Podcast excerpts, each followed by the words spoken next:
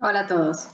Bueno, les quería contarles un poquito sobre el prana, porque me preguntan varias veces con esto, sobre todo el COVID, que a veces muchas veces deja como un cansancio residual, y es un motivo recurrente en las consultas el tema de la energía vital, de sentirse cansado o sin energía.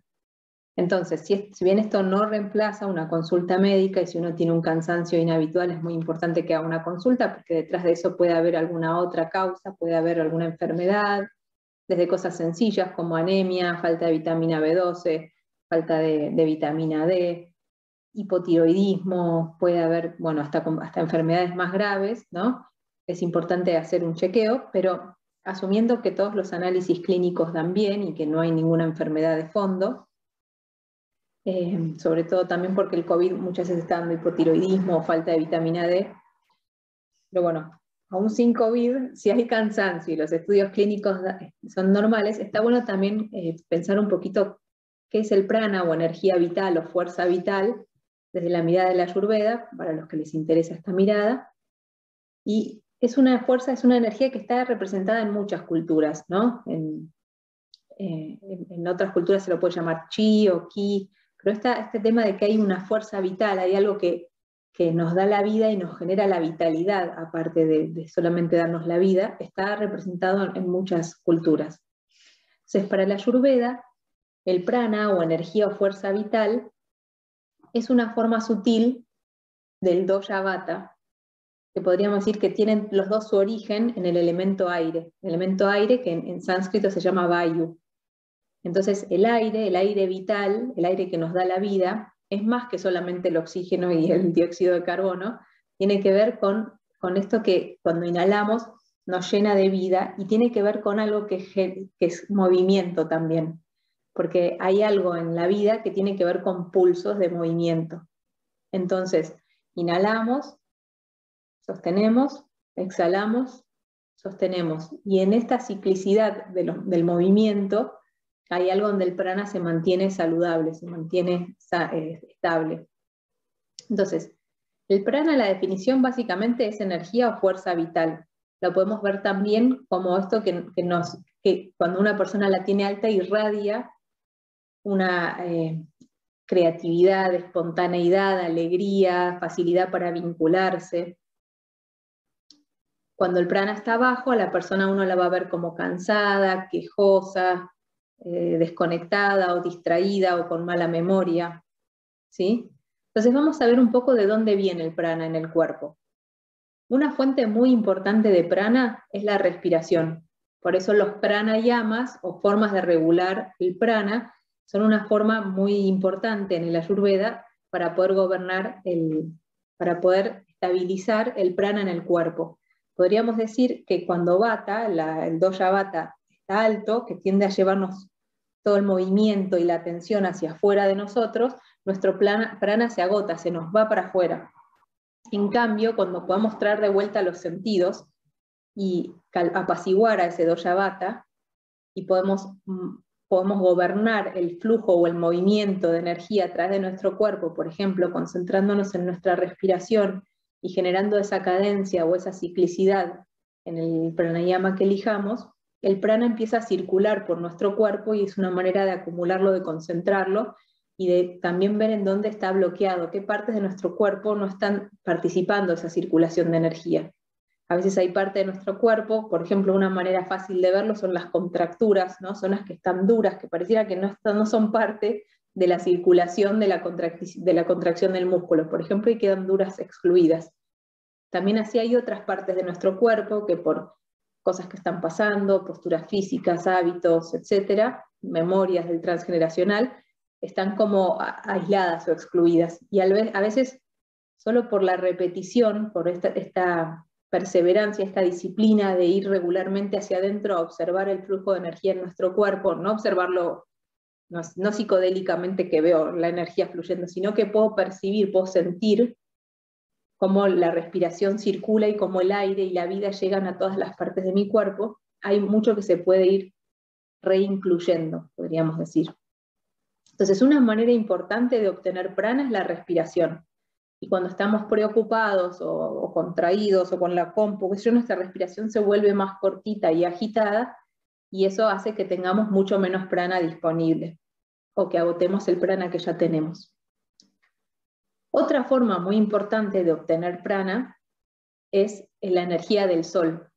Entonces, si bien no necesitamos exponernos directamente al sol, aunque eso también puede explicar por qué eh, por ahí esto la vitamina D cuando falta da cansancio también, pero si bien no necesitamos exponernos directamente al sol para la ayurveda, sí necesitamos exponernos a la luminosidad del sol, esa frecuencia alta que podemos entender por qué países que tienen por ahí muchos meses de poco sol, puede haber cierta tendencia a la depresión, a la pesadez, a la desconexión, porque esa energía vital que transmite la luminosidad del sol, de los rayos del sol, nos regala energía también.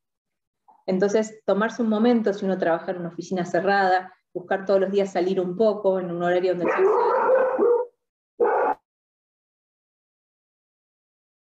y poder conectar con esa energía del, del sol. Perdón. Bueno, perdón. Entonces, una forma de obtener el prana es la energía del sol, eh, o una, otra es el manejo del prana, y otra forma muy importante de obtener prana o energía vital son los alimentos. Entonces, todos aquellos alimentos que sean ricos en, sol, podríamos decir, que estén cerca del sol, los alimentos sátpicos nos van a dar más prana, ¿no? Frutas, verduras, cereales, brotes, frutos secos, etc. Obviamente, teniendo en consideración el doya de cada uno, la naturaleza predominante de cada uno y la digestión, porque yo estoy comiendo súper sano, pero no puedo digerir crudos y me hago ensaladas con brotes, no me van a dar prana, me van a dar malestar, ¿no? Pero bueno, haciendo una, alimentación y una preparación del alimento acorde al tipo corporal, si uno puede digerirlo y absorberlo, los alimentos con más, más cercanos al sol, digamos, los que más acumulan sol, nos van a dar más prana, más energía vital.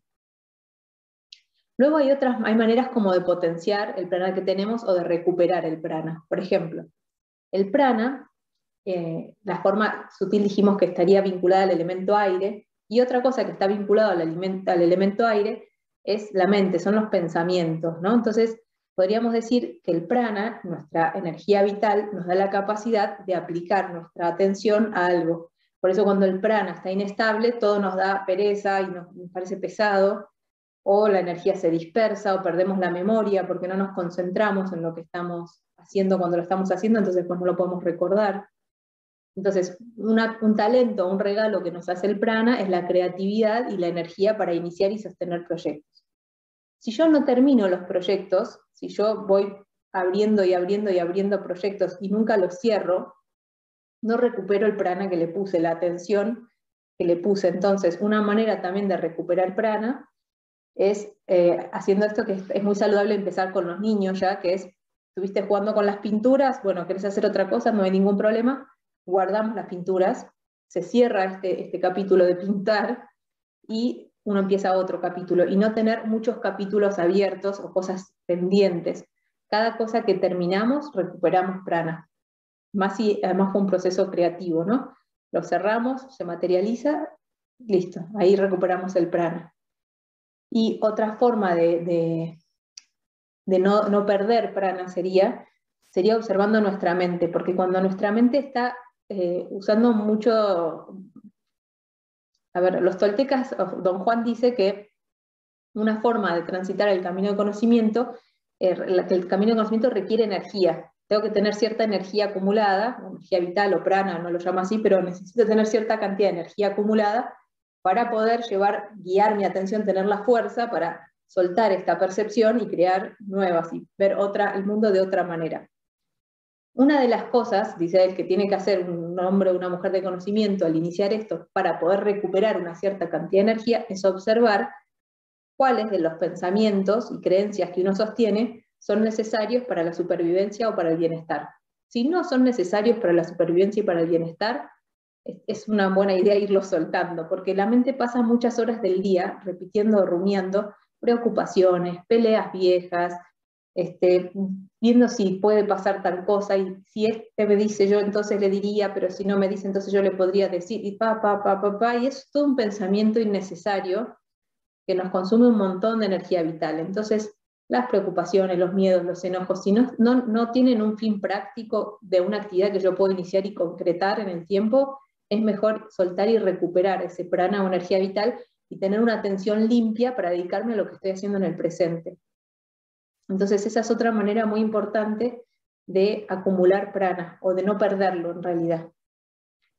Y mm, bien, y después por último, en la Ayurveda propone que para poder manejar también la energía vital, además de la alimentación y la respiración, que son muy importantes, y, es importante también hacer un uso consciente de la energía sexual, porque ahí se va mucho prana también acumulado, entonces dosificarlo, hacerlo con amor, no, no, hacerlo sin respeto, ¿sí?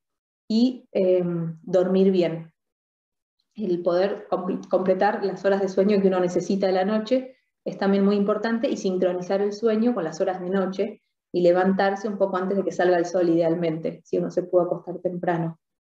Así que bueno, eso serían otras maneras de, eh, de, acumular prana o energía vital. Em, bien, bueno, eso sería lo, esencial. Si no reemplaza una consulta médica, vuelvo a repetir, si uno se siente cansado es importante que, que consulte, pero por ahí en el día a día si uno puede observar si está comiendo con conciencia, si está respirando con presencia, con conciencia varias veces al día, si, qué otros hábitos ha generado en, su cotidianeidad para tener momentos de serenidad, de conexión, de estar afuera, de exponerse a la luminosidad del sol. ¿sí? Bueno, eso. Muchas gracias. Lindo día.